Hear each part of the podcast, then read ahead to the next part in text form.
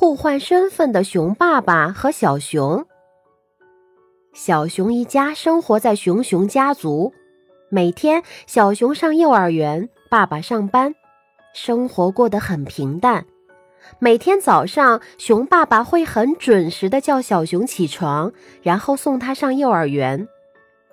叮铃铃，一大清早，小熊家的闹钟就响了。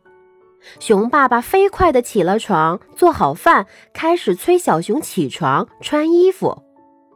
小熊起床了，快！小熊不愿起，他还没有睡够呢。他把身体缩进暖暖的被窝，不管爸爸怎么叫，就是不起床。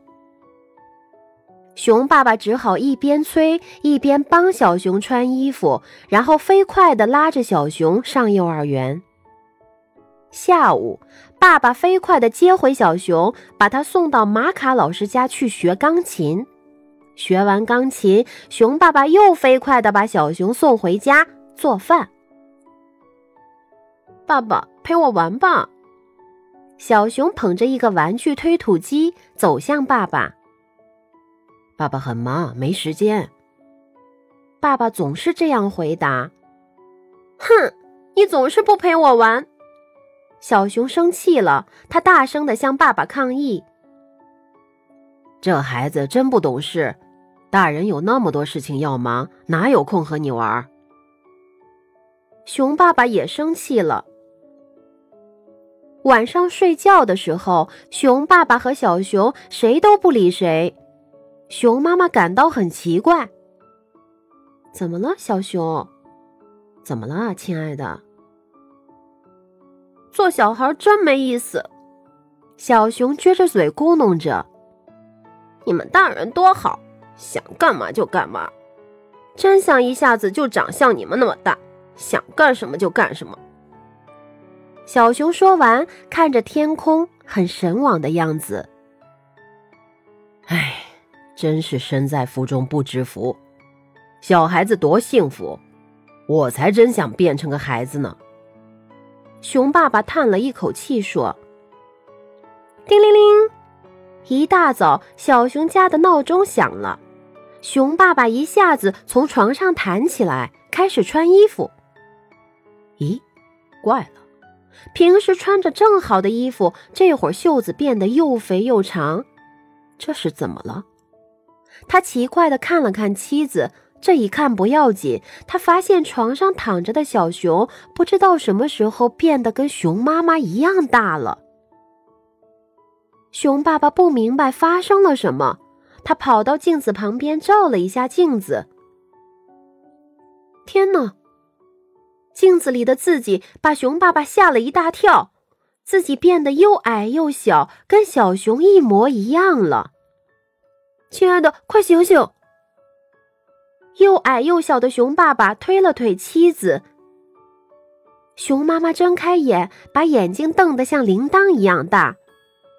小熊，今天怎么这么早就起来了？啊，宝贝，你真棒！不，亲爱的。熊爸爸急忙指指床上躺着的小熊，他才是小熊，我是你丈夫。宝贝，别闹了。昨天还没玩够吗？你太调皮了，怎么把爸爸的衣服穿在身上了？熊妈妈边说边脱下熊爸爸的西服，把小熊的小背心、小短裤套在了熊爸爸的身上。嘿，不大不小，正合适。走，快到点儿了，去幼儿园。熊爸爸还没来得及说话，就被熊妈妈拉着走出了门。我不去幼儿园，我不是小熊。熊爸爸挣扎着，可是不知道为什么，他的力气也变小了。妈妈拉着他来到幼儿园门口，向老师问好。妈妈说：“嗯嗯。”熊爸爸觉得很难为情。小熊是个懂礼貌的好孩子，对不对？长颈鹿老师蹲下来，拉着熊爸爸的手，熊爸爸脸都红了。长颈鹿老师，我不是小熊，我是小熊他爸。我还有事儿，我还要回公司呢。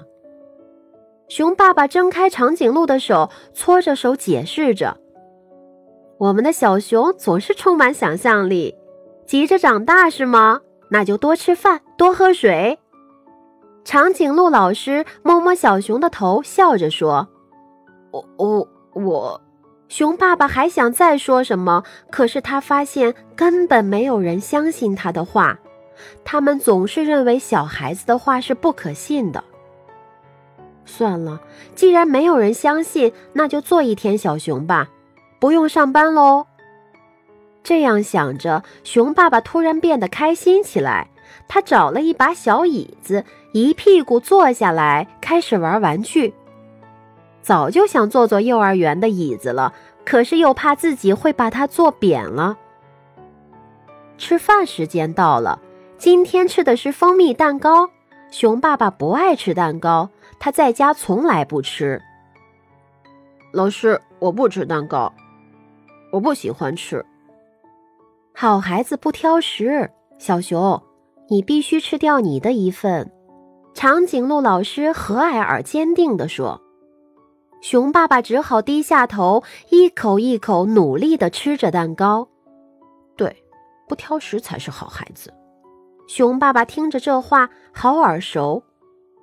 自己以前就常常这样对小熊说。